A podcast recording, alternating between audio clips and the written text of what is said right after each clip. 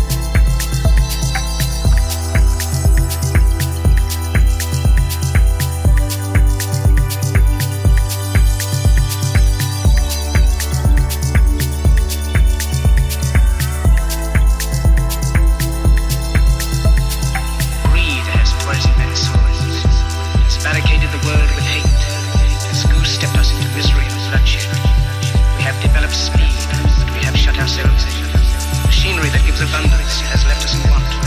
Our knowledge has made us cynical, our cleverness hard and unkind. We think too much and feel too little. More than machinery, we need humanity. More than cleverness, we need kindness and gentleness. Without these qualities, life will be violent, and all will be lost. For the unity of us all. Even now, my voice is reaching millions throughout the world. Millions of despairing men, women, and little children. Victims of a system that makes men torture and imprison innocent people. To those who can hear me, I say, do not despair. The misery that is now upon us is but the passing of greed, the bitterness of men who fear the way of human progress. The hate of men will pass, and dictators die. And the power they took from the people will return to the people. And so long as men die, liberty will never perish.